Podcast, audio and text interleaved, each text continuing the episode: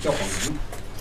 教皇革命呢，因为因为我们李云教授他研究的这个西方政治学史，对中世纪这是他研究的重点对象，所以他对这段历史非常清楚。今天呢，本来应该是我们俩的一个对话的形式，就是我们先请李云教授讲，大概他讲一个多小时，然后呢，这个我我通过我的这一部分来对他做一个点评。呃，我们两个人把提纲已经对了一下，大体上是互相吻合的。我们先欢迎李明教授。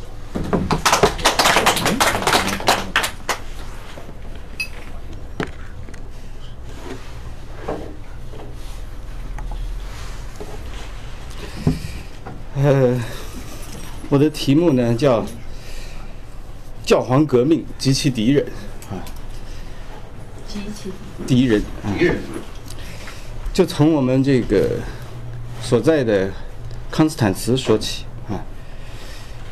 这个这个地方呢，大概罗马人在公元前一百年就已经发现了，是个好地方啊。它这个名字呢，就是来自后面一个著名的罗马皇帝，我们中国人爱翻译成君士坦丁。实际上，在英文或者德文、拉丁文里边是一样的，都是 constant 啊，也也也有把这个翻译成康斯坦丁的啊。那他的这个之所以取得大帝的这个位置啊，就 the great 后面要加这个的啊，就是他有一个很重要的贡献，他把基督教合法化了。以前的从耶稣保罗传教到公元三百多年的时候，三百年时间，基督教会是非法组织，啊，因为他们只信一个上帝，而罗马人讲我们的皇帝都是神，啊，你你是不是不服从我们，啊，然后让他们当兵也不行，然后纳税他们也半半推半就，然后还老搞这种秘密活动，是吧？就搞得罗马教会很呃，这个罗马帝国很烦。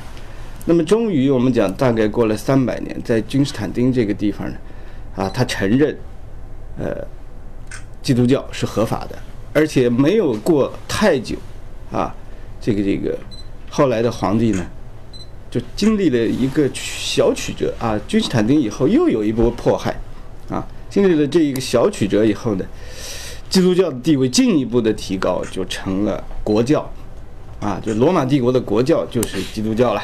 那个时候君士坦丁是在罗马，在在意大利，呃，是这是这样的，就是君士坦丁他的这个相当于养父吧，叫戴克里先，进行了一个呃罗马帝国史上的超级革命啊，就是他把帝国分成东西了，一边在这个这个罗马，东边在哪儿呢？就去找，啊、所以现在的这个伊斯坦布尔，帝国时代叫君士坦丁堡，君士坦丁堡就是君士坦丁盖成的，啊，就帝国分东西以后有两个首都。啊，那么逐渐的帝国的重心就挪到君士坦丁堡了，罗马呢被洗劫了一遍又一遍，基本上就放弃了，啊，所以这个所谓拜占庭呢，就是东罗马帝国，它和这个凯撒这些是连在一块儿的，人家从凯撒算起，一直到一四五三年被突厥攻破，是是没有断线儿的。啊，不像这个这个西边罗马这一头呢，呃，罗马人不在了，日耳曼人进来了，主体民族更换了啊。那么这个地方呢，我们讲，它就是君士坦丁的名字命名的啊。那么为什么讲这个地方和我们今天讲这个教皇革命特别接呢？啊，我们就讲他干了什么事儿啊？这个地方在一四一四年到一四一八年开了一个重要的宗教会议啊，就叫康斯坦茨公会。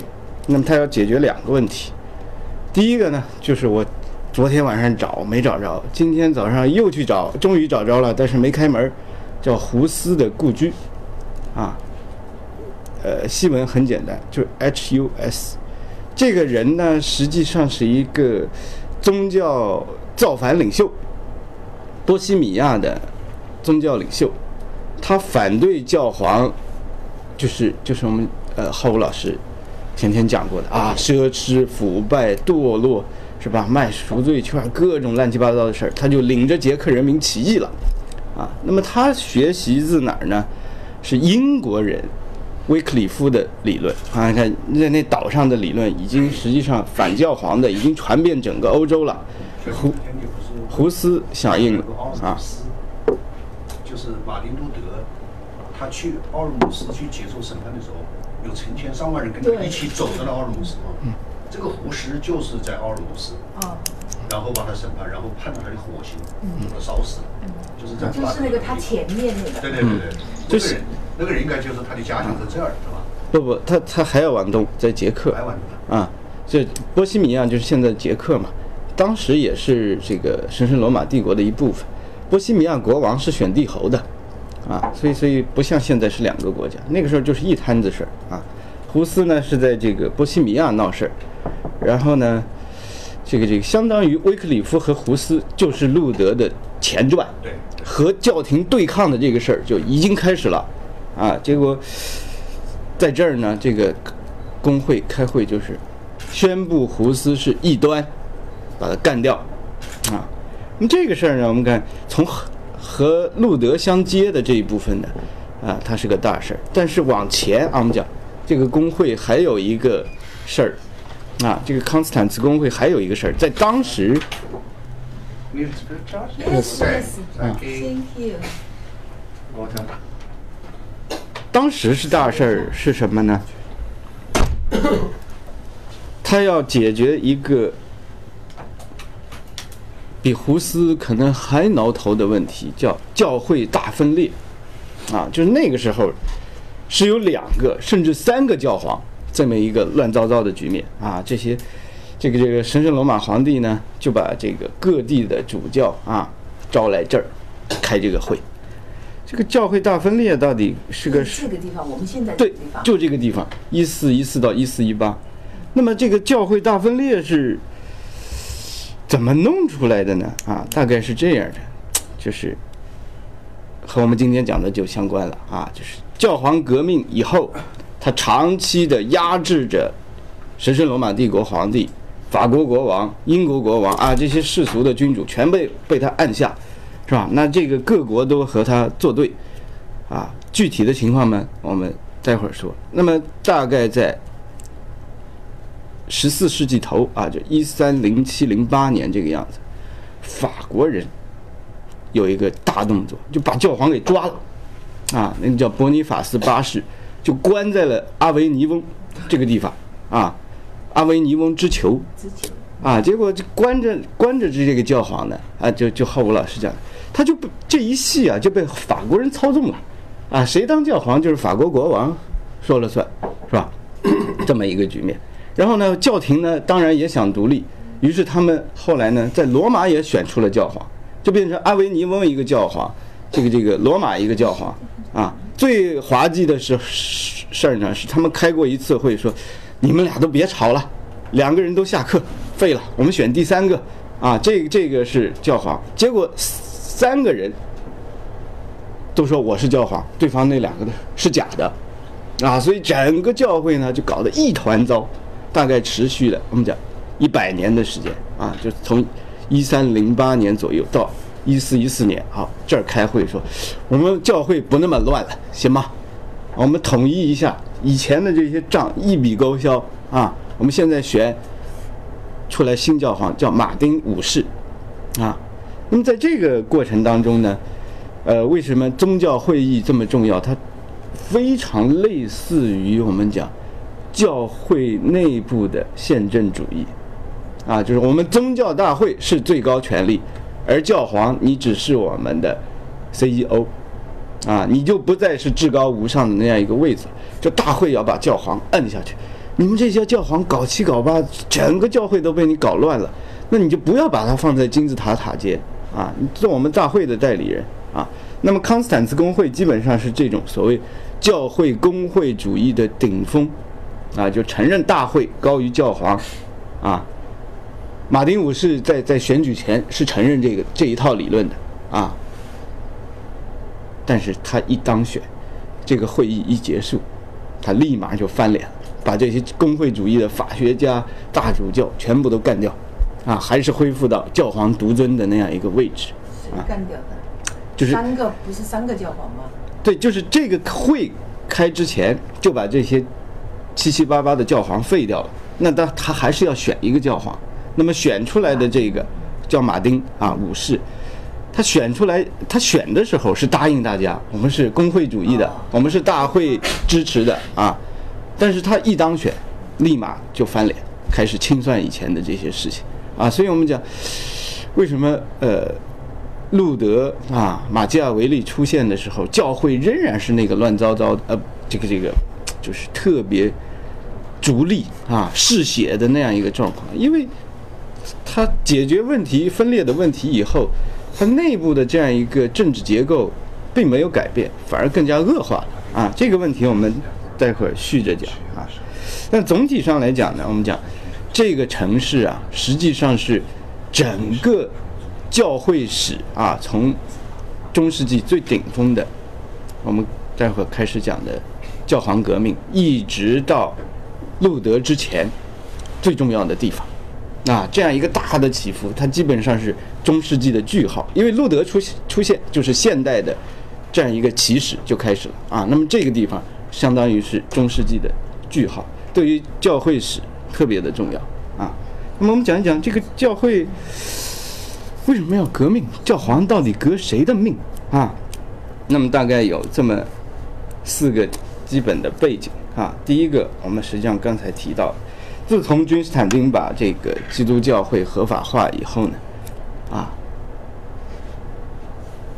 教会就面临着是不是被帝国兼并的这样一个问题，是吧？那教会当然不愿意做罗马帝国的宗教管理局啊。对吧？成成他的一个分支，执行所有的都听皇帝的，这些主教都不干啊。所以在那个年头，我们讲，即便有了这个这个，他取得了国教的地位啊，那么这些主教们仍然是受迫害的，就因为他们要争取教会的自由啊。那么这个事情，只要政权和教权双方存在，他们就会有到底谁大，谁管谁这个事儿，就始终在斗法啊。这个是没有办法的事情了。看来他们必须在这个斗争中不断前进啊。那么西方比较独特的一个地方呢，就在于西罗马帝国崩溃了，没有合格的政权管这个事儿，但是教会留下了啊。这个所谓我我把它称之成什么呢？就是公元五百年啊，就因为罗罗马城市公元四四百七十六年被灭了。啊，西罗马帝国结束，大概公元五百年到一千年，这五百年的时间，确实是一个黑暗时代啊，就是安全基本上没有保障，到处都是盗匪横行啊，经济那就不用说，因为到处都是强盗嘛，啊，你种的东西肯定农民种东西没有强盗抢东西快嘛，是吧？啊，所以经济很差，那大家都躲在城堡里啊，呃，找领主啊，庇护他，经济也不行。政治不行，军事不行，文化也不行啊！就只有修道士们躲在修道院里，保存了西方文化的香火啊。那么那个时候，我们讲，从一个文明的主心骨来说，就是基督教会啊。他不仅懂得文字知识，他还懂得什么？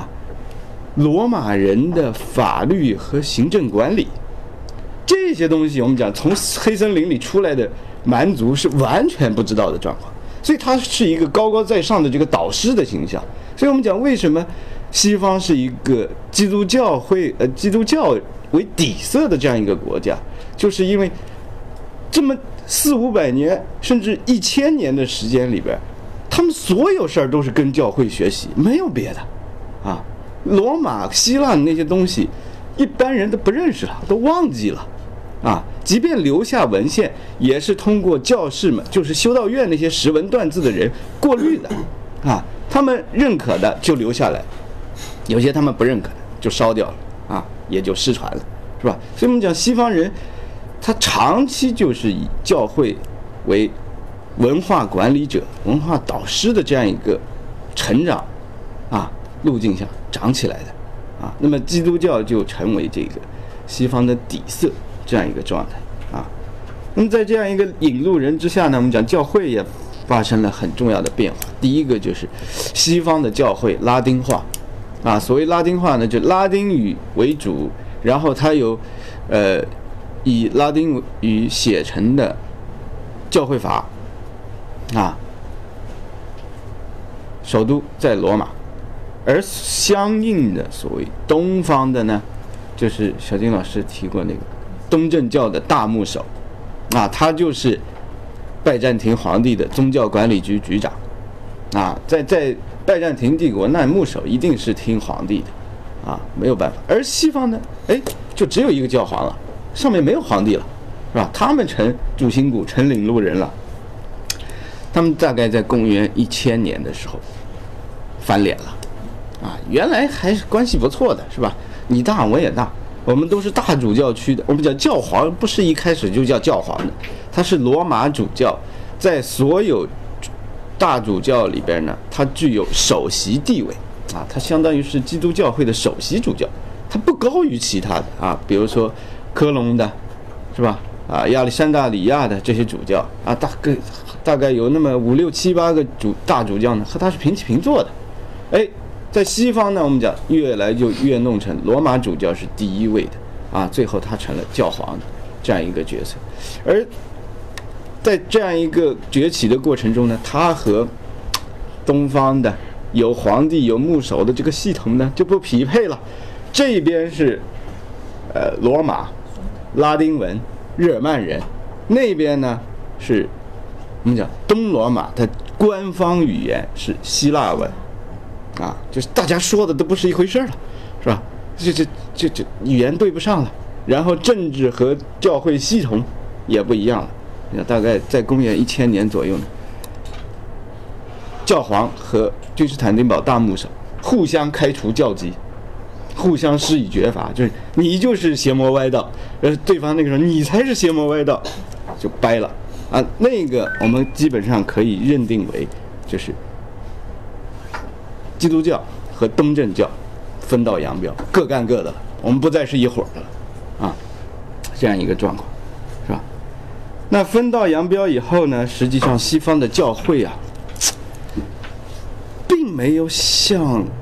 原来宗教的这个设计的或者理想的路线走下去，他干出什么事儿来呢？那个时候我们讲，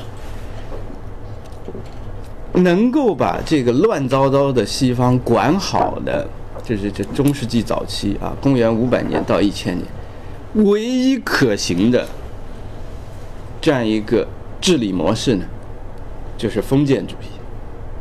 是吧我有兵有马，啊，大概有几十号兄弟，找一个山头盖个城堡，我是那儿的领主，是吧？其他的在山底下这些呢，就是我的附庸，啊，那么大概这样，只要别人一来呢，我保护你们，我们全躲到城堡里，是吧？这样一个就是军事保护关系呢，啊，就越转越大，越转越大，啊，一开始实际上它不是一个。典型的封建契约，那么大概在莫勒温王朝的时候，啊，这个逐渐形成分封这样一个状况，啊，就我带了一帮兄弟把这个这一片土地搞定了，是吧？那怎么管？我们又没有罗马法，又没有这个呃行政管理，军队那就是一个像一个部落一样的那种冲杀，也没有什么这个组织纪律。正儿八经的这些东西，那他们全都是不识字，刚从森林里出来的那样一个状况，要什么没什么。那么合理的治理模式就是，我就派我信得过的人去管，至于你怎么管，反正我们都差不多，只要你信得过，啊，我们这双方是兄弟或者亲戚一块打过仗的，所以所谓分分邦建国的这个事儿就形成了。那封建制实际上是一种，在西方历史上看，它的起源就是。没知识、没文化，什么都没有，只靠人和人之间的信任。我们处过了，是吧？一起怎么过了，是吧？那那就我信你，你去帮我管那个地方，啊，就这么个最简单的逻辑啊。那么在这样一个过程当中呢，我们讲大概教会和这个这些啊王朝是吧？大大的国王越走越近。之所以莫洛温王朝能够被记载为西方中世纪一个。完整的啊大王朝，除了他这个统一的领土比较大以外，很重要一个事情就是莫莫洛温第一个国王克洛维他宣布我们皈依基督教，不再是信这个森林里的原始信仰了啊。那么那个时候的所谓蛮族皈依基督教呢，都比较简单啊，就是。呃，杨总是一个大统领，是吧？他身身边有好几个部落。他说我皈依了啊，我是主教，替他受洗了。他说好，我的整整个部落就就就皈依了啊，就是大家这个这个教士主要是去说服这些部落首领、这些国王啊。那么在这样一个过程中，我们讲教会就成为这些蛮族国王的导师啊。这个这个所谓。到查理曼的时候，还出现了所谓的加洛林文艺复兴，啊，就因为他身边有很高级的教士彼得啊，那个人写过《英英吉利教会史》，啊，就记载了，是是那个年代最重要的史书之一啊。那么教会和这个国王们呢，就越走越近啊，成为他的秘书、参谋，是吧？呃。法典的整理者等等等等啊，这个有文化了，这个政治的层次才提得上来。没文化，你只有靠兄弟，没有别的，是吧？就这么个简单的局面啊。那么在这个过程中，我们讲发生了一个教会本身也没有想到的状况，就是教会封建化了，他们也成了一个一个诸侯啊。修道院也是大地主，也是大领主，和这个国王签这个这个有。领主附庸关系，那么他们就深深地陷入了这样一个啊世俗政治当中。你讲，一旦是有了权力，要经营权力、金钱啊这些事儿，那他的腐败就是肯定的啊，他就不不会像原来只是负责精神事务啊，这这么这么干净了。于是我们讲，教皇革命的萌芽就是从这儿开始的。他实际上，教皇革命的主要动力是反对教会在当了导师、当了参谋以后，变成了封建领主，腐化堕落了啊。那么，第一个，他的这个基本的进程开始的就是所谓克里尼运动啊。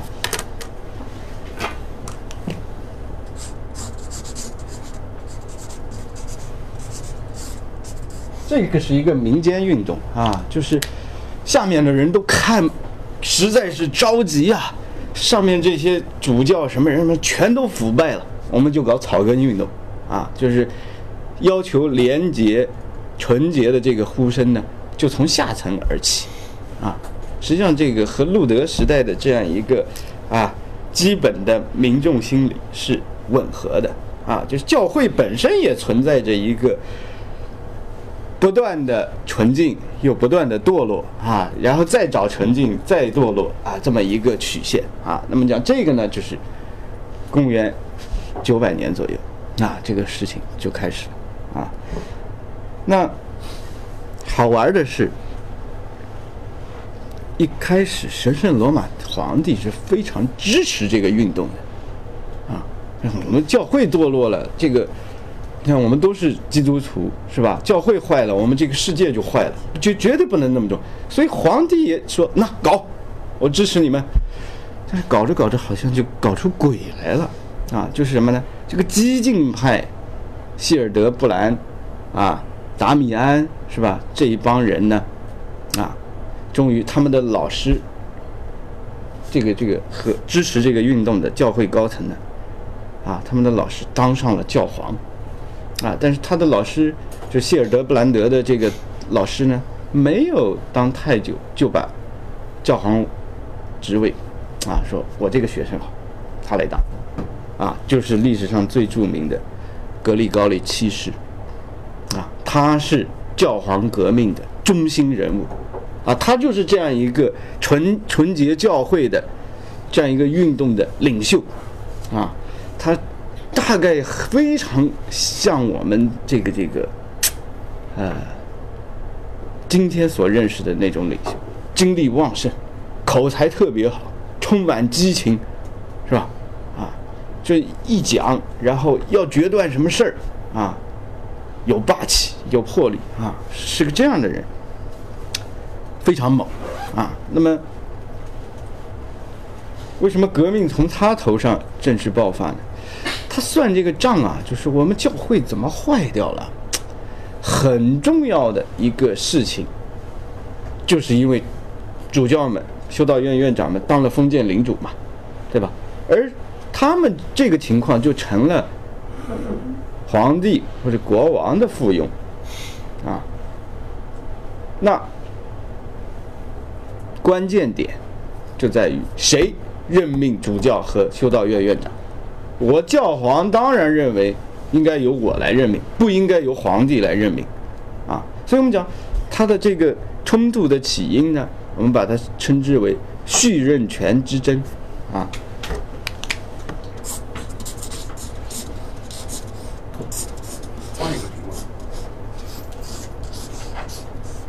这个续任权实际上就是主就是那个叙述的叙，叙述的叙叙利亚那个叙，嗯哎实际上就是任命权，啊，主教和修道院院长的任命权应该归我教皇，而不是你皇帝。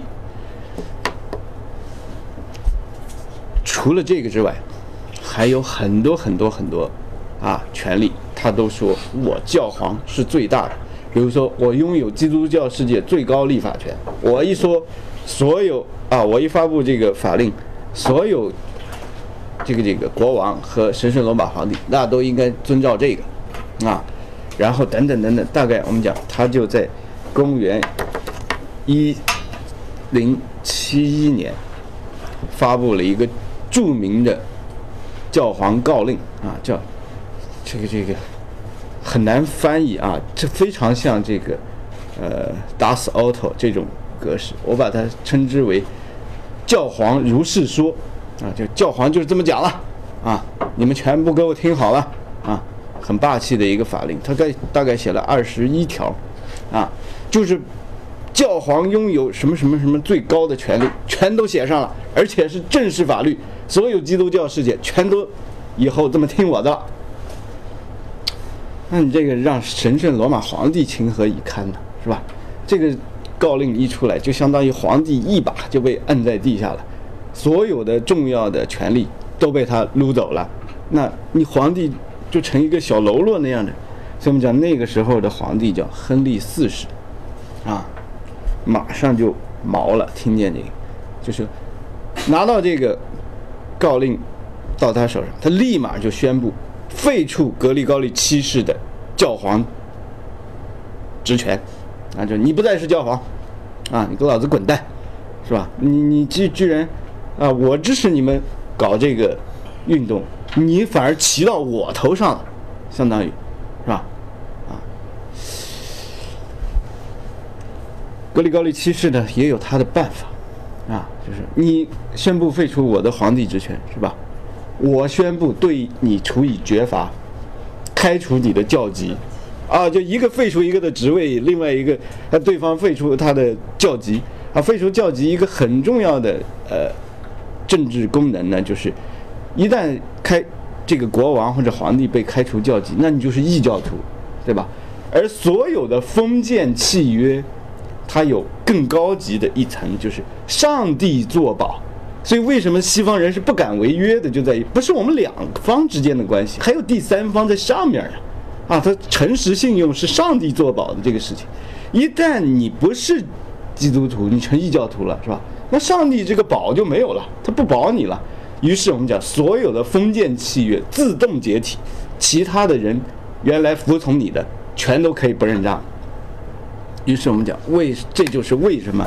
皇帝干不过教皇，很重要的一个原因，啊，底下的尤其是巴伐利亚的诸侯 happy 了，哎，这个小子我们本来就对他有意见，是吧？他想怎么怎么啊，想向秦始皇那个方向啊，把六国全部都合并，哎，现在教皇和他杠上了，而且给了我们一柄利剑，所以我们讲所有造反的诸侯全部都出现，啊，就开始蠢蠢欲动，啊，那么。在开除教籍以后呢，亨利合适的做法啊，这个在政治上是，我们讲完全可以推断的，带兵杀入罗马，是吧？把把教皇拖出来剁了，这不就这事儿不就结了吗？是吧？如果这个事儿他干成了，我估计整个西方的啊历史就完全不一样啊。为什么？我们待会儿讲啊。但是他走到半道儿，他后院就起火了，啊，他这些诸侯全部都开始做他的怪，所以他又要回去，啊，这个这个，那你的兵已经发出来了，这是大逆不道啊，是吧？然后你的后院也乱了，整个神圣罗马帝国就不听亨利四世的话了。这个皇帝真个窝囊，但是还没到头啊。教皇很 happy 的去度假了，在卡诺沙那个地方，啊，找了个女伯爵的城堡一住，是吧？亨利四世没有办法啊，我们讲人类历史上几乎没有第二次一个奇观出现了啊，就皇帝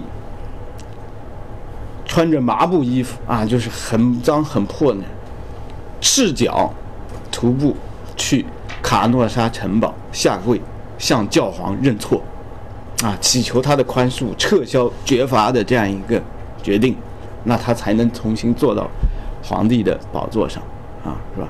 这个卡诺沙之辱啊，我们讲就是教皇德国的梁子就没法解了，啊，所以你去看整个德国史，啊，我们讲他们对教皇都是恶感，都是写的很坏的那样一个状态。写一下卡洛萨斯语啊，卡洛萨。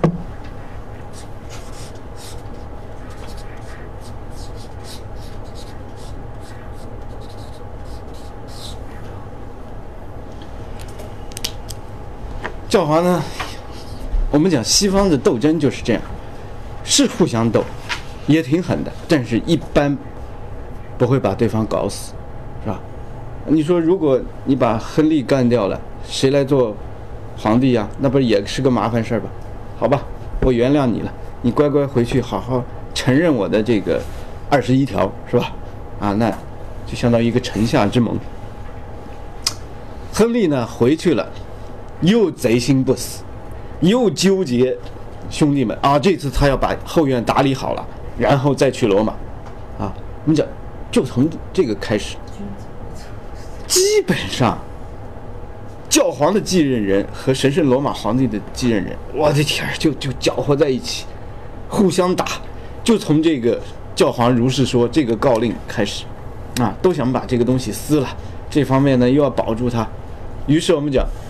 教皇利用德国诸侯牵制皇帝，就成为一个常态，啊，只要你不把他后院搞乱了，他立马大军翻过阿尔卑斯山就把你给灭了，啊，所以他教皇保持德国的混乱是他生存的必须，这也就是为什么德国人特别恨教皇的原因。你看。英国、法国在一五几几年、一六几几年，这个民族国家已经很像样子了。德国人到一八零零年被拿破仑揍了的时候，还没找着这个感觉，就是落后了三四百年，和教皇深深的把手伸进去，就不想你们好，是连在一起的啊。那么最后斗的没有办法了啊，他们双方。也认账啊，就是我们大概签一个协议吧，叫沃尔姆斯协定啊。大概而言呢，皇帝和教皇分享了权利啊，就是你有什么什么权，我有什么什么权，双方大概什么样子。总体上来说呢，没有在没有像教皇如是说这个初始法令里边教皇的权力那么大啊，他肯定比那个要少一些。谈判嘛，是吧？如果我是全部都主张实现了。那我还谈什么判？所以肯定要往后让一点。那总体上来说，教皇、教廷、教会这个优势地位就被这个协定落落实下来了。原来是九一这个状况啊，他们斗法斗法斗了呃七七八十年，甚至一百年往上这个样子。签订沃尔姆斯协定的时候，基本上就变成六四这个样子啊，教皇还是。相对占优势的这么一个状况，啊，那么在这个过程当中呢，我们讲，啊，我们基本上粗略的把乌尔姆斯协定看成续任之权之争的一个初步的结尾啊，但是皇帝和教皇斗法的这样一个格局并没有结束，并没有结束啊，它一直贯穿下去，是吧？那么在这个过程当中呢，我们大概要强调这么几点啊。这第一个，教会的理性化、国家化是一个非常重要的进程，它成为了现代民族国家的初始样板。那就大家英国、法国和其他公国的国王就是瞄着它去建造自己的国家。哎，这个话怎么说嘞？啊，就讲，如果你要和皇帝抗衡的话，你这个政治组织如何找到力量，就是一回事儿。啊，钱从哪里来？如何管理？啊，他因为他又没有军队。是吧？所以，所以他这个外交就更重要啊。那么总体上来讲，它大概围绕着什么呢？法律来做这个事情啊。我们讲我们现在熟悉的这个司法体系呢，大概是一个上诉的这样一个结构啊，就大概两级或者三级上诉啊。那么这个东西。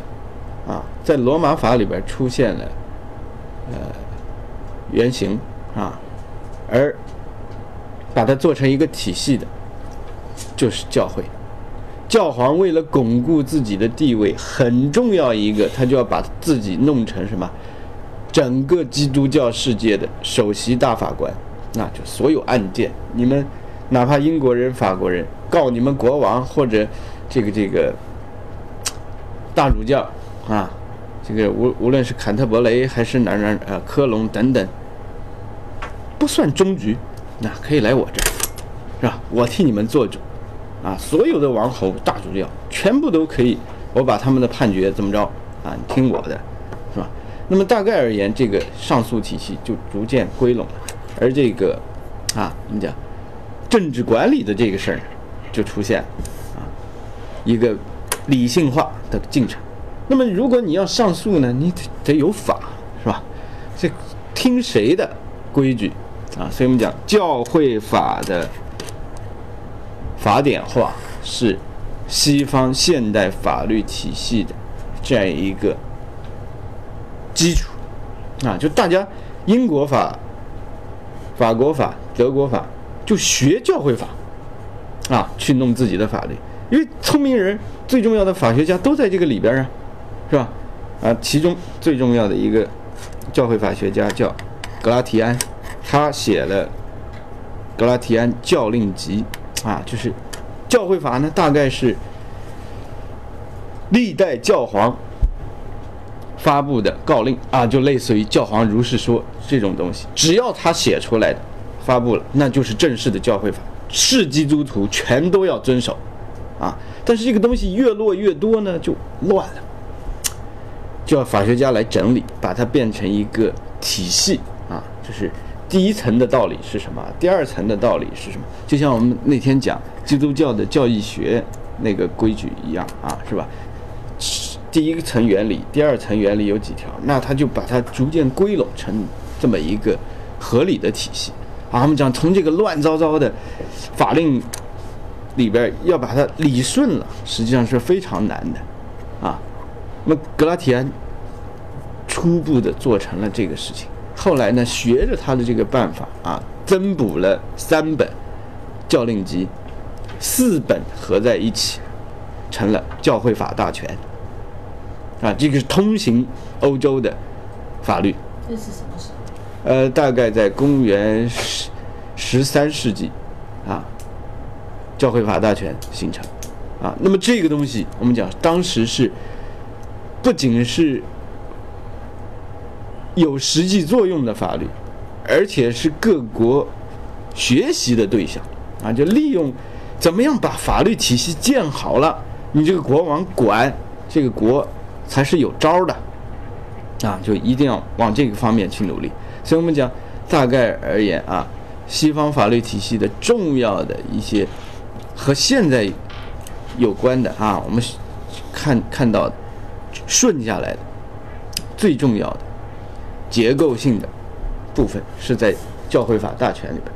那大概在公元十一世纪左右呢，罗马法也回来了，啊，但是罗马法呢，它不是在西方世界有真实法律效力的，它就是学院的教科书，啊，它不像教会法是我写出来你们都要遵守的，而这个罗马法就是我们教授和学生之间聊了，有什么道理赶紧弄出来，它对旁人是没有效力的。它是一种学习材料，那个时候罗马法啊。那么在这样一个状况下，我们讲，所谓整个向接近金字塔的这样一个啊政治治理体系，以法律为主要的治理方式的这样一个国家的雏形就出现了啊。而在这个过程当中，我们讲多提一句啊，为什么罗马法被捣鼓出来了？啊，你看这个这个教皇和皇帝吵架是吧？啊，说我有什么权利，你有什么权利？那么得持之有度吧？你这个根据是哪里啊？我们讲西方有一个很好的传统，在这个里边得到了。充分的展现叫什么呢？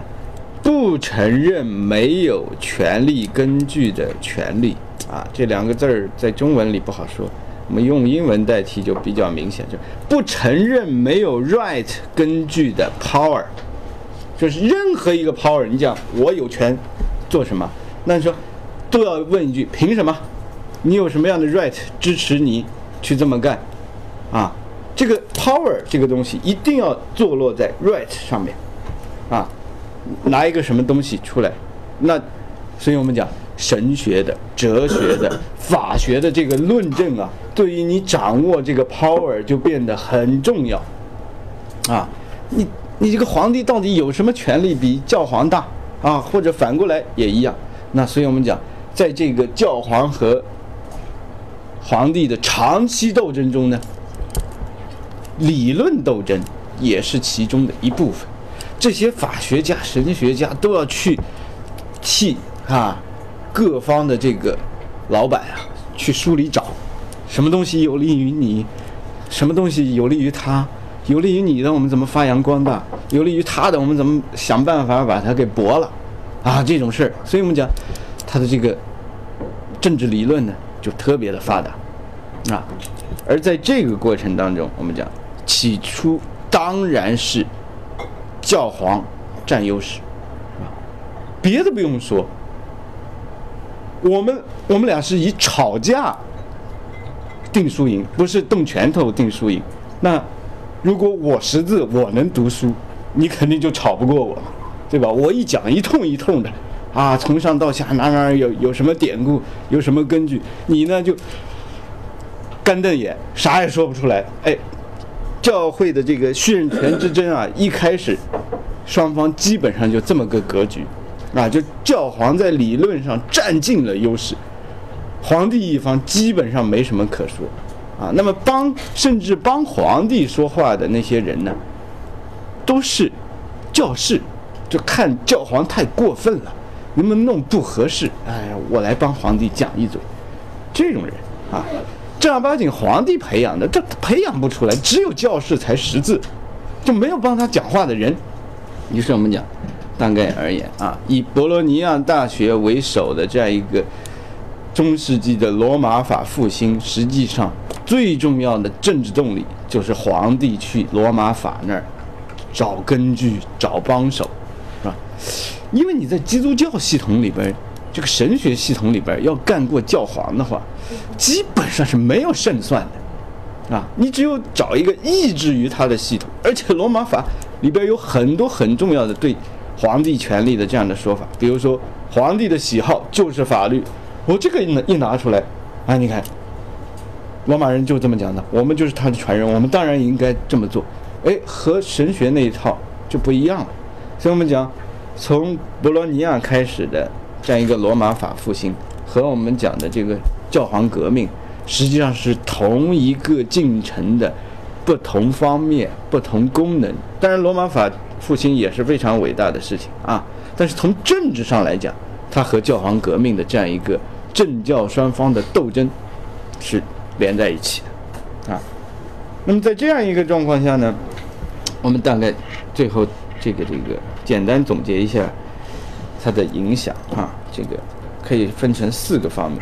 第一个呢，就是普遍的理性化啊，因为你不论是讲神学，还是讲法学，还是讲哲学，那你都是要一个讲道理的这么一个状况，讲逻辑的这么一个状况。所以我们讲大概而言啊，这个这个斗法没有太久啊，大概在一二七零八零年这个样子啊，这个这个中世纪最伟大的神学家阿奎那就出现了啊，他就是用亚里士多德的这样一套东西和奥古斯丁的东西，要把它们合而为一啊，这这个这个东西非常难，我们有以后有机会再讲。但总总体上来说，我们讲这样一个庞大的、几乎像法典一样的这么一套教义学就形成了。啊，就是我们那天试过的，讲了七条，是吧？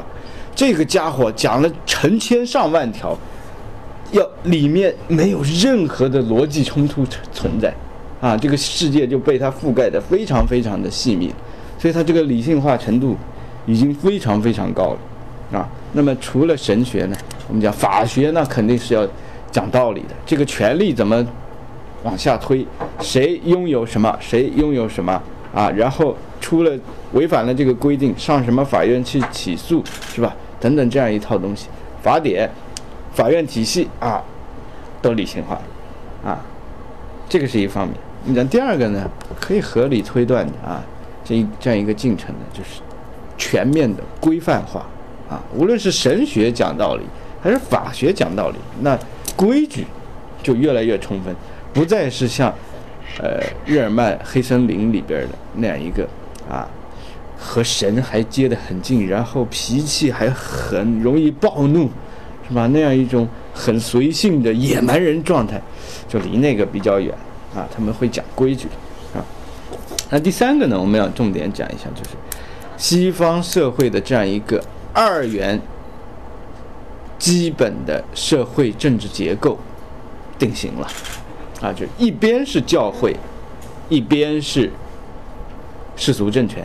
谁也吃不掉谁，这个东西就立住了，啊，就通过教皇革命把这个东西做实了，啊，这个东西我们讲，对于西方来说是顶顶重要的一个事情。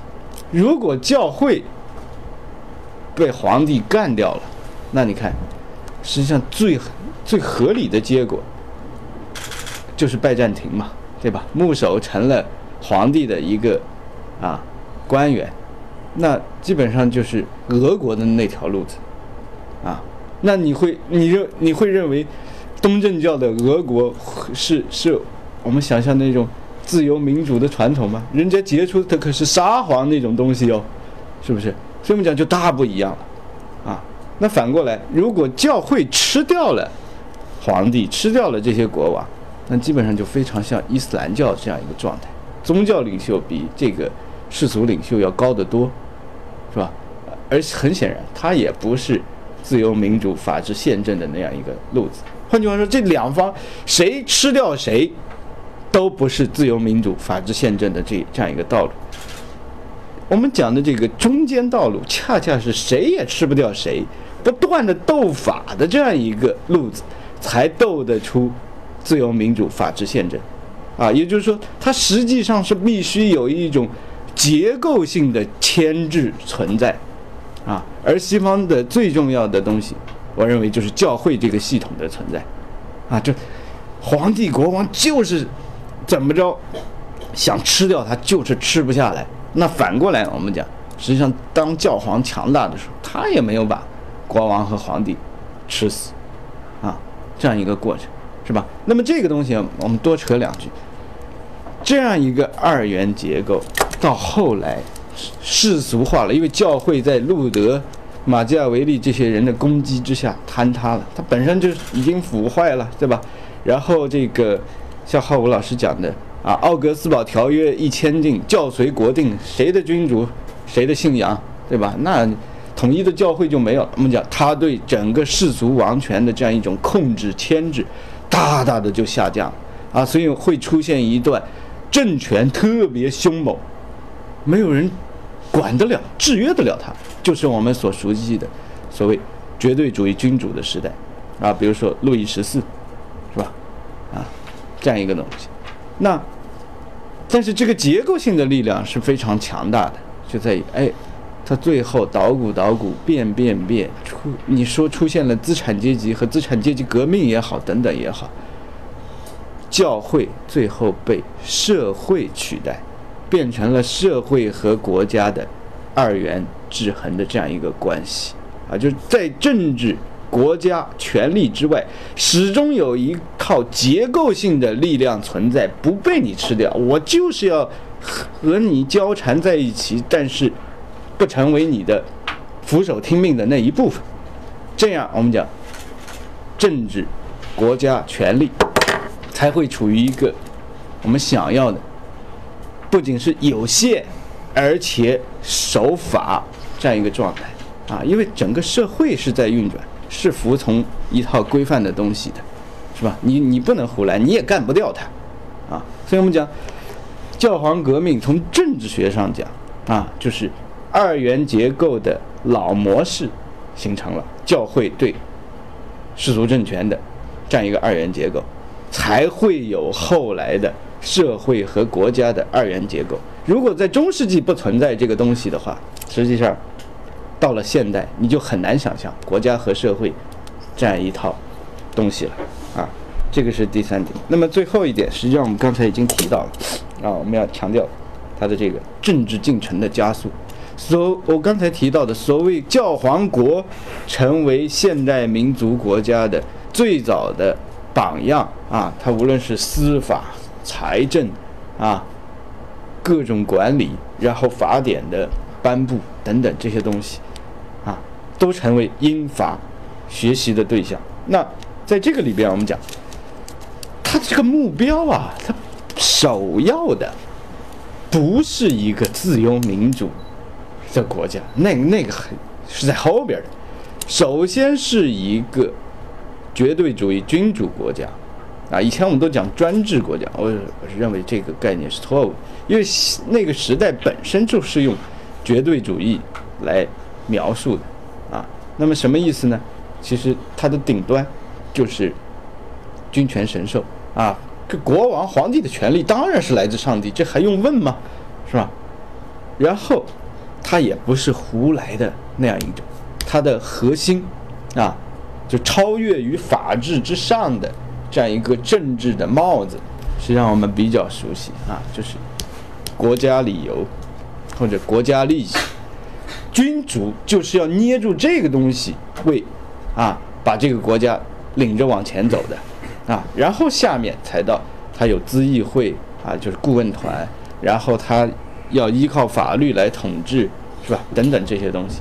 那总之，我们讲大概路易十四做成了这个事情的顶峰，而他学习的对象就是教皇国，啊，这样一个。绝对主义国家实际上就是一个现代初期的军国，啊，就靠打仗，啊，扩张它的领土，是吧？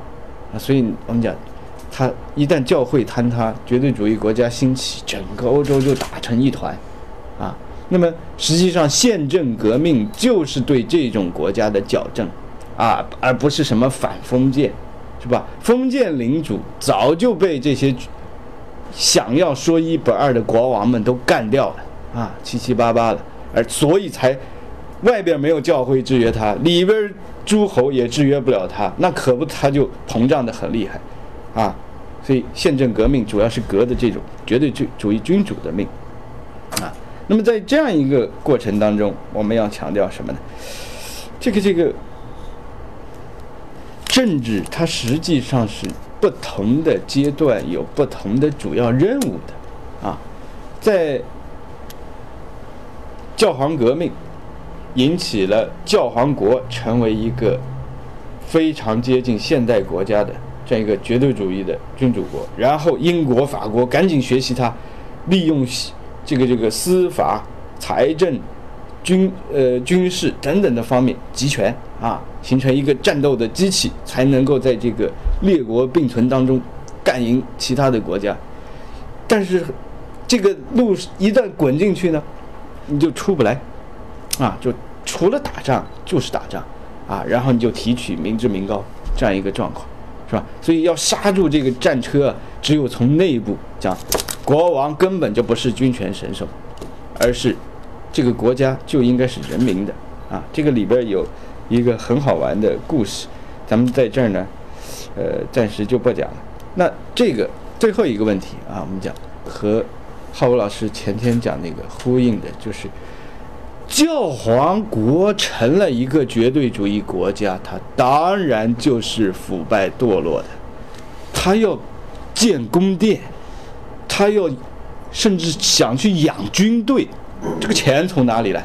我们我们就说，他即便不是奢侈腐败的，他也要去收钱呐，是吧？何况他确实是非常奢侈腐化的那样一个状态啊，所以他我们讲。所谓在大概沃尔姆斯协定往后哈，马丁五世，啊不是是我们的康斯坦茨公会往后啊，就一四一八年以后，本来已经很具规模的这个教皇国呢，就继续的往绝对主义君主国那个地方去滑落了，啊，它就变成列国竞争中的一员，它不再是高高在上的。这个欧洲共主的这样一个状况，我是基督教世界的总代表，他变成了和英国国王、法国国王、皇帝啊，然后各种公爵穿插在一起，纵横捭阖的角色之一啊。他要养一支和法国一样的军队，那几乎是不可能的啊！而且那个势力又乱，是吧？各种啊诸侯大大小小，没法弄。所以这个外交就穿梭啊，就特别的厉害，是吧？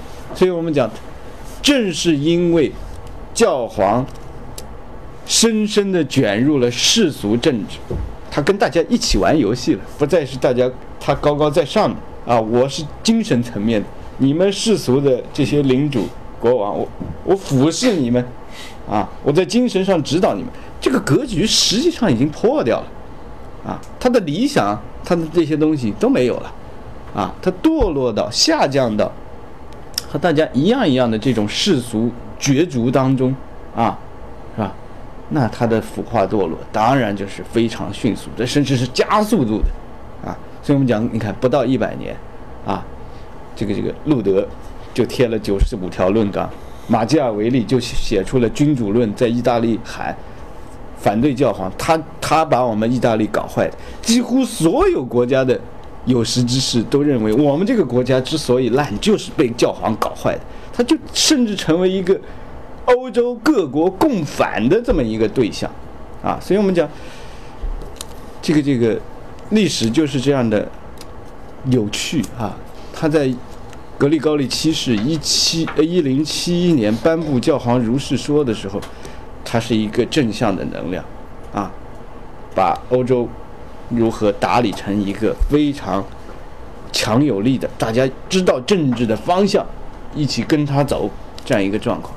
而福的时候呢，堕落腐化，它成了被攻击、被批判的对象啊。于是我们讲新的这样一个时代，以路德和马基雅维利为代表的这样一个现代政治，就从。教皇革命引出的好东西，但是又带出了坏东西，不想要的这个地方啊，结案，西方就这样走入了现代啊。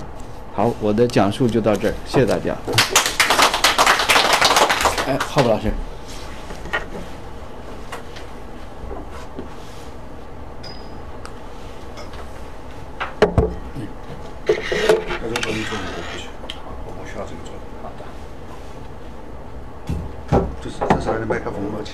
您坐这儿吗？我不用，没有，没事，我站着。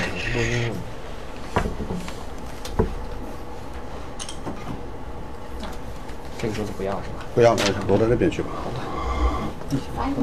没有什么，就是您的杯子，您把杯子拿走就麻烦。这盒子都浪费了。没有没有。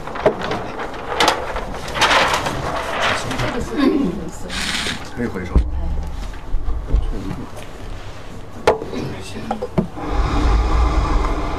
李云教授在前面讲了一些这个关于这个教皇革命的一个概念，我觉得他还是很清晰的啊。但是我觉得，在我开始这个对他做一个点评和补充的时候，我要首先补充两个概念啊，两个概念，就是我们今天所看到的这个欧洲，其实在之前也说过，但是可能你们没有很在意这么一个，就是就是我们在欧洲来走了一趟以后，应该有个基本的概念啊，有个基本的概念，就是说我们今天所形成的这个。欧洲，特别是它主体的三个国家，一个叫意大利，一个叫法国，一个叫德国。这三个国家是怎么来的？它怎么来的？其实这个事情它跟中国有关系。这个这个可能你们觉得这个太奇怪了一点哈。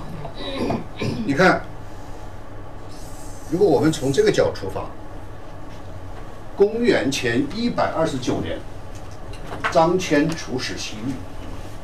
张骞出使西域，为什么出使西域呢？是因为当时的汉朝旁边有一个庞大的敌人叫匈奴。公元前一百二十九年，汉武帝让张骞出使西域的目的是，他听说在那个遥远的地方有一个国家叫大肉孜。这个大肉孜这三个字，它不是月亮的月啊。大肉孜，这个国家他是反匈奴的，所以他就说，他跟张骞说，你一定要去找到这个国家，让这个国家跟我们联手一起来打这个匈奴，这样呢，我们手中才有胜算，知道吧？好，张骞就开始驱使西域。张骞驱使西域，当他走到了大肉孜的时候，大肉孜的老国王反匈奴的国王已经死掉了，新的国王已经安居他的新婚，他的老婆，他的床位，他根本不想。所以他就跟他说：“对不起，拜拜，你这个计划我不会跟你在一起做的。”所以张骞就回了。但是张骞回来以后，他没有实现这个战略意图。但是张骞发现了一个很重要的东西，就是在一个叫巴克塔利亚的地方，发现了很多中国商品在那销售。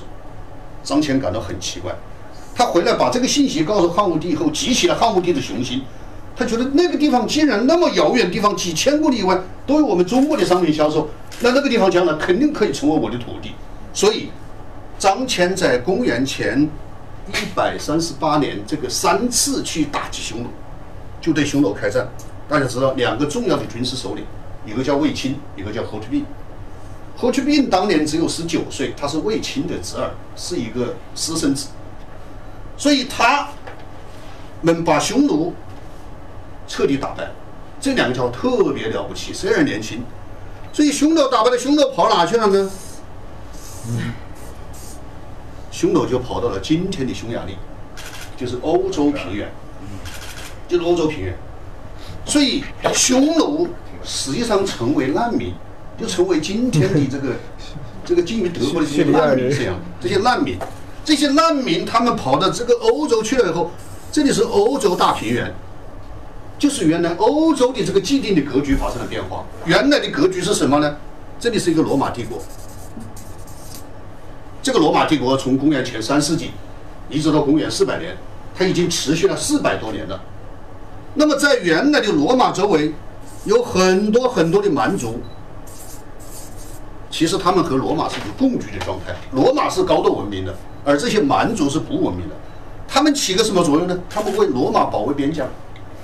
就他们是个雇佣关系，就像我们在唐朝的时候选这个安禄山，什么这个这个史思明这些人，这些突厥人做我的保护者是一样的道理。因为这些人人高马大，会打仗，但没有文化。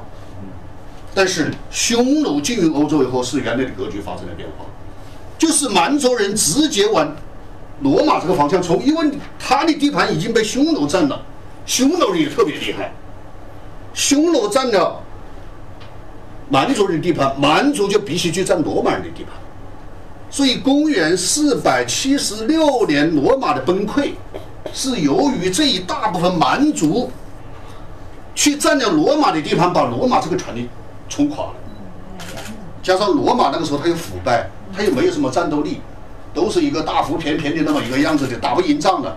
这些这些家伙很厉害啊，所以四百七十六年，西罗马帝国崩溃，然后在四百八十一年，这里建立了一个新的王朝，叫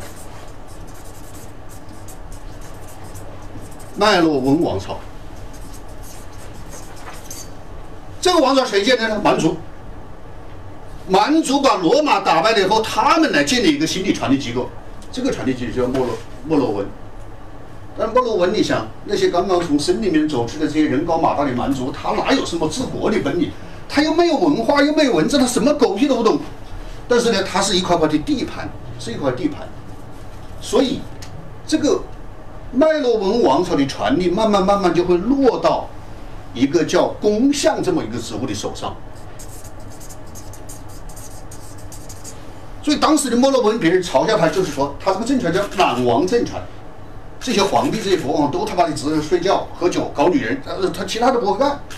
没有。国家谁来治理？公相。所以最后权力就落到公相手上去了。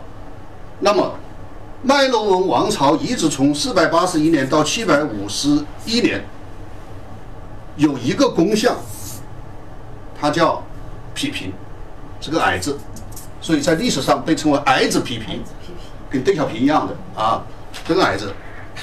然后这个人他就干脆就把麦洛文王朝推翻了，他自己来把这个权力建立起来，这个就叫加洛林王朝。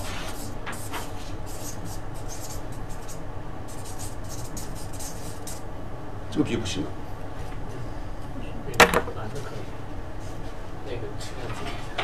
就就成立了一个加洛林王朝啊，从四百就七百五十一年的时候，就成立了一个加洛林王朝。那么这个王朝比原来的加洛温这个麦洛温王朝就肯定要进一步了。为什么？就是他们慢慢慢慢的是由他们的后人来来成为国王，这个这个这个国家的治理水平就开始在提高啊，开始在提高。那么在加洛林王朝到了十世纪左右的时候，出来一个大帝叫查理，铁锤查理，不是铁铁锤是是是这个这个查理马特，是他的爹，是匹平的爹。然后查理大帝有三个儿子，他就把他的这个加洛林王国分成了三个部分，叫东法兰克、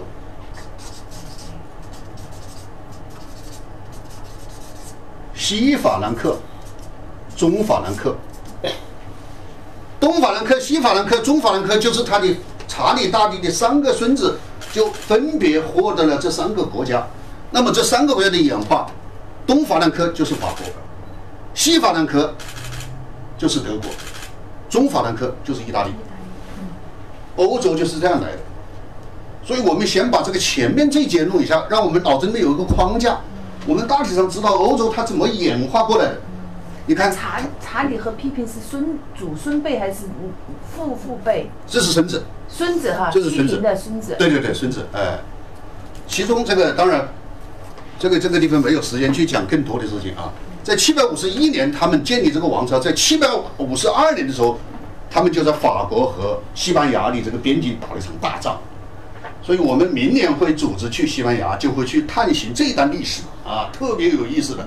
他怎么能够打败阿拉伯人，然后怎么样改变了世界的版图，都是在这个年代发生的事情。就是一年七百五十一年建立王朝，七百五十二年就发生了叫图瓦之战。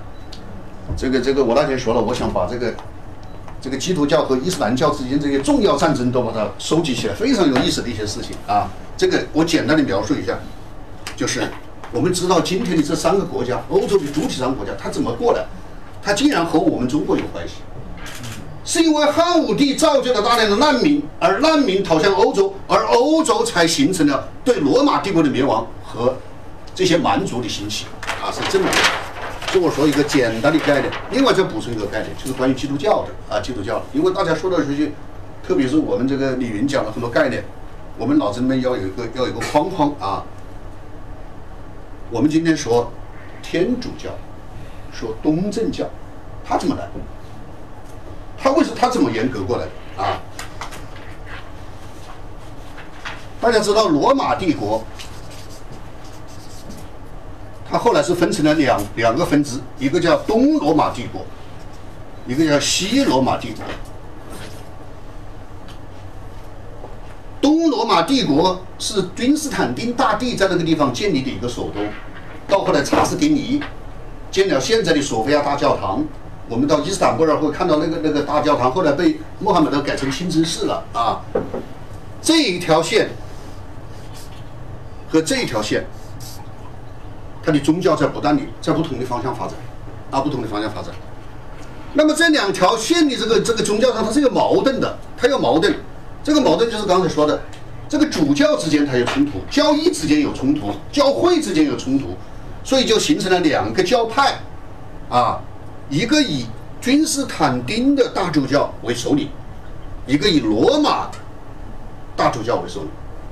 那罗马这边就认为，我才是最终最正宗的血统，对不对？罗马帝国，罗马帝国一直在意大利，我才是最终，你是分到旁边去一个旁支，但是。伊斯坦布尔这边的认为，你那个帝国早他妈就亡了。我现在是一是这边东罗马帝国才是。我那天讲，一个在四百七十六年就灭了，一个到一千四百五十三年才灭，就多了一千年。所以，到了一零五四年的时候，他们双方就互开互相开除教籍，啊，互相开除教籍，就是他开除他的教籍，他开除他的教籍。这一来，他们之间都得有个名分，所以东边的这个 叫希腊正教，这个很有文化，叫希腊正教，希腊语，这边叫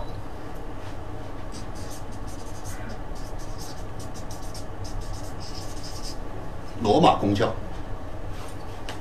希腊正教再往下发展，就是东正教。这个旗帜后来被俄国人拿走了，就是伊斯坦布尔这个地方灭亡了以后，这些地方的主教和他的僧侣都开始逃亡。但是这个逃亡的过程，在一零五三年以后的逃亡的过程，恰恰有一个新的帝国兴起，就是俄罗斯的这个沙皇大帝的兴起，他就把这个旗帜接过去了，然后这个旗帜就到了苏联，就到了收敛。而罗马公教就是我们说的天主教，就是后来说的天主教。你看基督教在这个地方开始分支，就分成了罗马希腊正教和罗马公教，这是它最正式的名字是这样来称呼的。罗马公教演化成天主教，而希腊正教演化成东正教，然后在这个基础上，天主教再开始分支，革命，一个叫新教。一个叫天主教，这就是现在的情况啊。前天我们讲的是在这个环节上，一零五六年的这个呃一一一一五五六年的这个呃这个这个这个这个这个马丁路德，马丁路德的宗教改革，使这个地方再出现一个分支。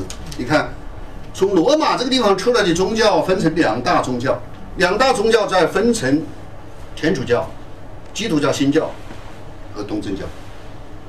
所以，为什么我们昨天去的那一个霍亨索伦王朝有三个教堂的里面，它有三个教堂，是因为火亨索伦王朝的他的后代分成了两支，一支是以新教为代表的，后来成为德国的皇帝；一支以天主教为代表的，成为罗马尼亚的国王。索亨索亨和这个这个火亨索伦王朝完下。他就有两支，另外，因为他和俄国的关系，他还有亲戚是东正教的教徒，所以在一个城堡里面，它竟然有三个教堂，它的解释就是这样来的。嗯，好，这前面我是对对李云的一点补充啊，这是我说两个概念：第一，欧洲怎么来的，它的历史一个简化的历史，我们脑子里面有一个框架。第二个，基督教它怎么过来的？我们脑子里面有个框架。现在回到主题，讲教皇革命这一节啊，教皇革命这一节。刚才这个李明他也是从这个地方开始讲起的。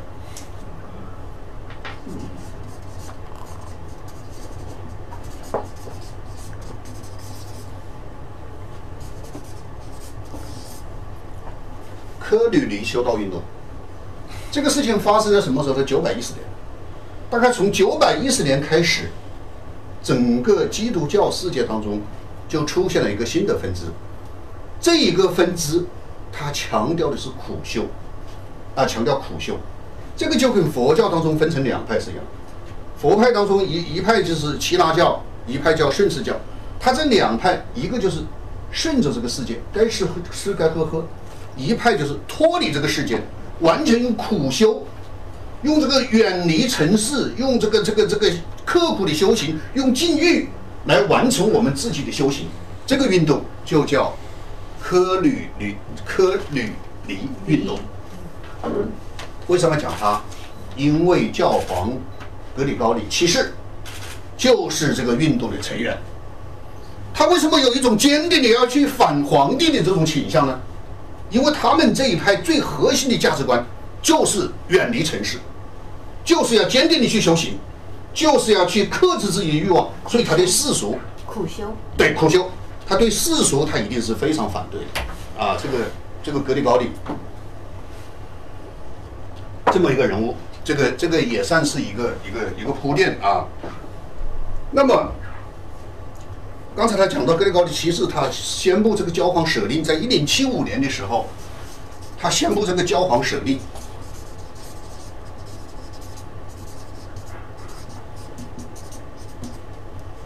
大家知道这个教皇舍令，我们当然到后来，如果我们从历史的维度，从马丁路德这个角度反过来看，教皇是落后的，是残忍的，是腐败的。但是如果我们顺着这个历史往下看，教皇革命在开始的时候，它对整个社会变革有极为强烈的积极的意义。我们不能够从从从现在来看这个，从历史的眼光，从今天的反过来推它，我们就否定它，它不是这样。它开始的时候有一个很重要的一个推动，就是对罗马法的复兴。教皇舍令，我们看教皇舍令就是一个法律。它就是一个法律。那么这个法令它的精神来源于哪儿？罗马法。罗马，你要去寻找罗马法，你就必须要去研究罗马法。但是中世纪罗马法我们已经完全把它抛弃了一千年了，所以教皇下令开始办大学。所有的大学，我们中国这个大学，你今天是个大学生，你是读哪个大学？大学从哪来？从教皇这里来。没有教皇，就没有大学这个概念。那为什么要办大学呢？第一个大学就是一个法律大学，啊，这个博洛尼亚就是博洛尼亚，我们去过这个学校，全世界的第一所大学在博洛尼亚。博洛尼亚是个什么大学？法学院，它是个法学院。为什么办法学院？研究罗马法呀，对不对？教皇下令要研究罗马法，我们要去跟人间的这个皇帝去争夺。就是他刚才说的，所有的 power 必须有 right，所有的 right 必须有 power，它两者之间的联系，你要找到一个根据。你凭什么叫我这样做？你教皇舍令二十七条，你凭什么呢？我要有根有据的把它讲起来。谁来做？大学。世界上的教育体系是教皇革命推出来的，就凭这一点，教皇当然功不可没，他太伟大了。所以由大学开始，由佛罗里亚大学开始。然后大学才开始分支，有文学的，有艺术的，有农业的，有科学的，有哇哇就开始分支，啊，开始分支。所以我们看教皇的这个罗马法的复兴，它对今天有极为重要的意义。你们要看一本很重要的书，是何尔芳老师翻译的，叫《法律与革命》。法律与革命，对，伯尼尔是吧？伯尔曼，伯尔曼的，伯尔曼的非常重要的一本书叫《法律与革命》。这本书，他就讲了这一段的历史，就是今天人们为什么要成为一个法治的社会，它的起源都是从罗马法复兴这里来，而罗马法的主要复兴者是教皇。教皇对罗马法的复兴，它的意义就在于，它使严酷的罗马法变得更加有人性，因为它要用于现实。它使基督教。又变得更要有法律，所以它是一个双重的结果。你看，从法的角度，从人性，和法律来讲，罗马法是非常严峻的，是是是像这个李斯在秦朝这个这个搞这个改革一样的，是严刑峻法。他没有这样恢复，他是使罗马法恢复的更加具有人性。但是这种更有人性的恢复，使基督教更具有法律精神。他从两个方面去拓展了法律的意义，啊，所以我们今天如果来看教皇革命，它首要的第一条的意义就在于，它让人们认识到了法律。第二条啊，第二条，就是我我讲它的这个这个意义啊，就是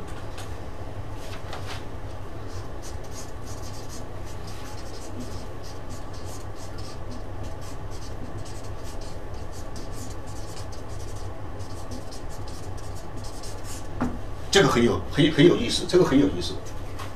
耶稣在临人间的条件，一零七五年颁布教皇舍令的时候，耶稣已经死去了一千多年。那么教皇提出一个问题：为什么一千多年了，耶稣没有回到人间呢？我们人间还是如此的黑暗，如此的不公平，如此的混乱。上帝没有回来的根本原因，是我们人还不够努力，我们没有创造一个很好的条件，让耶稣重返人间。是耶稣看到我们人间的不堪，而不愿意回到这个地方来。这一点具有极为重要的意义，因为在这之前是奥古斯丁的救赎。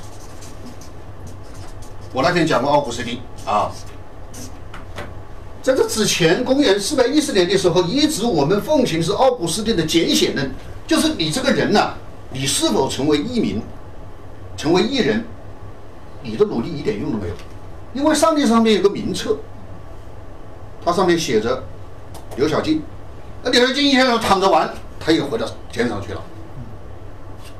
他如果上面没有写我们杨总，你杨总做的再好没有用。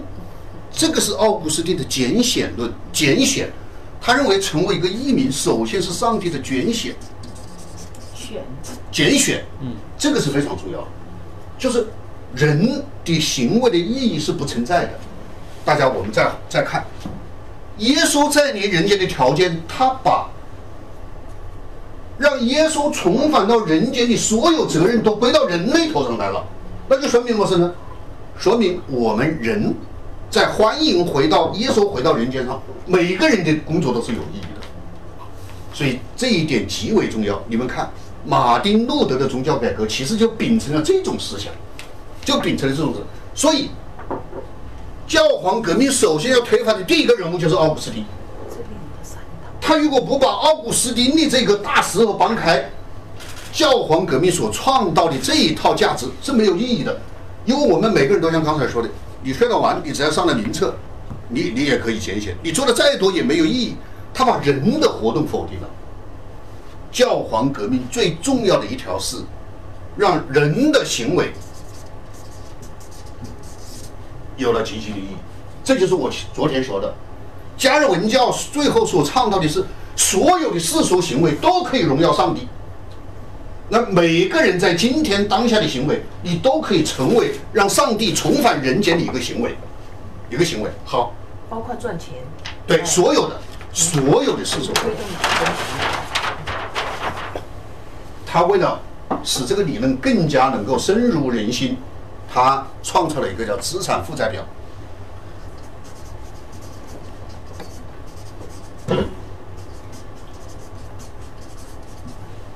你看，我们这里有一个表，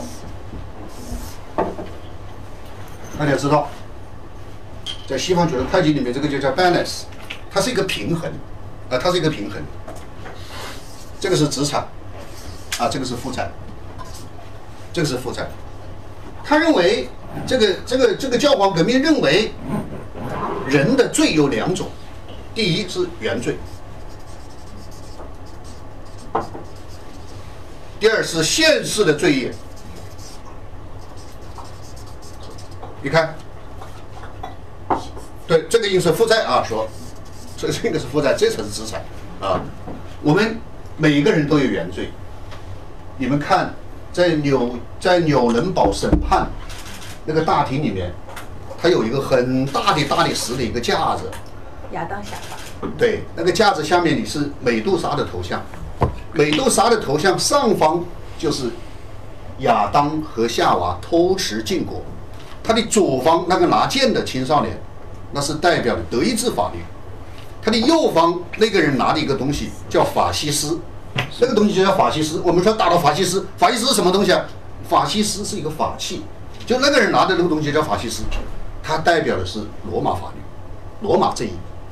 所以，我们人说的原罪都是来源于，因为我们的祖先偷吃了禁果，我们没有听上帝的话，我们本来在伊甸园生活的很好的，结果蛇引诱了夏娃，夏娃让亚当去偷吃了个禁果，所以当上帝再一次来到伊甸园的时候，他才发现这两个人不见了。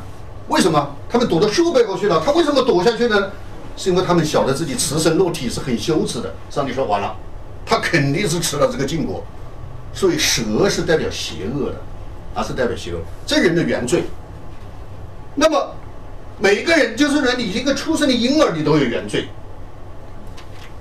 还有一条，你到现实的世界上，你还有罪。你吃喝嫖赌不就是罪吗？你偷东西，你撒谎，你所有这都是罪，对不对？你污染环境都是罪。那么教皇他设计了一个资产负债表，就说耶稣，上帝的独生子，自己被钉上十字架，把所有人类的原罪全部都赦免。耶稣对人类的救赎，就是因为他自己上十字架，活免了人类全部的原罪。那么在资产负债表，我们就可以看到。我们剩下的只有一个，就是我们现世的罪业。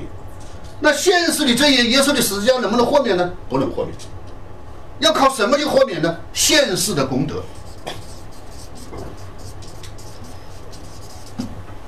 你必须在今天来积累功德，在当下来积累功德，才能够去豁免掉你现世的罪孽。所以，这个资产负债表在教皇时代发明有极为重要的意义。你看。它是让人们指向，我们应该用现世的功德和善功，去豁免我们现世的罪业，而前面这些你可以不用管了，因为耶稣的十字架已经把我们的原罪豁免掉了。我们只有用现世的功功德、善功，才能够使我们成为一个艺人。这就是一个典型的教皇资产负债表。这个资产负债表将引导着我们，使我们人人类的人在当下去累积善功，用我们的行为去救赎我们自己。这一种精神和奥古斯丁的简显论是完全冲突的，所以教皇革命把奥古斯丁的这一块石头搬开了。奥古斯丁从公元四百一十年。到公元一零七五年，他对基督教世界贡献了一千年的功劳。这个时候把他请开，一个新的理论开始产生，那就是我们必须要重视当下，重视现实。所以，其实马丁路德的宗教改革，特别是加尔文的宗教改革，是深深的秉承了教皇革命的思想。这一点太有意义了。啊，太有意义了！因为什么这个这个今天的欧洲人或者每个基督徒，他并不是等着上帝来拣选，而是靠自己累积善功去完成世俗的这种这种荣耀上帝的行为，它的根据就在这个地方，啊，就是这个地方。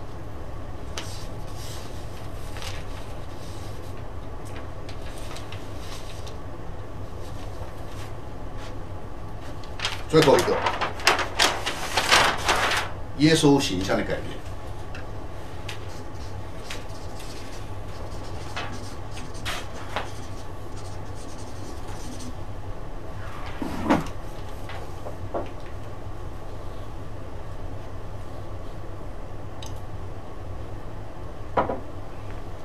我我们看到，当今社会上最伟大的艺术家都是希腊的表现，都是希腊的表现。希腊的特点就是。它有三个维度：神的维度、人的维度，但是它还有一个第三个维度。因为希腊的神有个特点，就是他跑到人间来瞎搞，他瞎搞以后就生儿子，生的儿子就是叫半神半人，所以叫 hero 英雄。英雄就是你看，他有神人，有人，希腊的每一个神话，它都是神、人和英雄在里面串在一起啊，串在一起。为什么叫 hero 半神？他是半神，他是半人和半神。那么希腊人对美的解释，对审美的哲学的解释，是强调发达的肌肉、壮实的骨骼、健美的身材和无比这个这个这个，我们看到的这个维纳斯也好，我们看到的大卫也好，我们所有这一些都是都是那种长得特别的这个雄壮啊，性感，性感，然后肌肉这个特别发达。你看这个掷标枪的是什么？还有这个拿石头的大卫什么的，全部都所有希腊哲学所表现的审美审美都是这种审美。但是我们看耶稣是什么形象？耶稣有没有发达的肌肉？没有。耶稣有没有壮实的骨骼？没有。耶稣看上去是一个非常可怜的人，骨瘦嶙峋，身上钉满了钉子，还有他勒下的这种伤痕，然后他垂着头，他然后所有这些，为什么会耶稣会是这一个形象？这就是基督教审美哲学对希腊审美哲学的一种颠覆，啊，是一种颠覆。我们从来没有看到把耶稣雕的跟大卫一样啊，是像这样的一个一个一个这这个这个这个可以这个面临这个十万大军这么一个一个气概，他不是这样的。所以他们认为真正的耶稣能够重回人间，就是耶稣要成为人的样子，而不是神的样子。这就是教皇革命体现的一种最重要的哲学，它和我刚才所说的这一段是匹配的。耶稣只有是人，他才能够重回人间；耶稣只有是人，他才不是高不可攀；耶稣只有是人，他才能够和我们同在。所以，对耶稣形象的改变，也是从教皇革命起对整个这个审美哲学的一种巨大变化。它其实还是在体现一种。我刚才所讲的这种观念，就是所有的世俗行为都具有善功意义这一点。所以，再回到我那天讲的这个马丁路德的这个宗教改革啊，马丁路德的宗教改革，他所希望形成最好的信徒，就是拼命的赚钱，拼命的节省，拼命的专政。他就三个拼命，就是我拼命的挣钱，为什么？因为我挣的钱不是我的贪腐，而是我荣耀上帝的行为。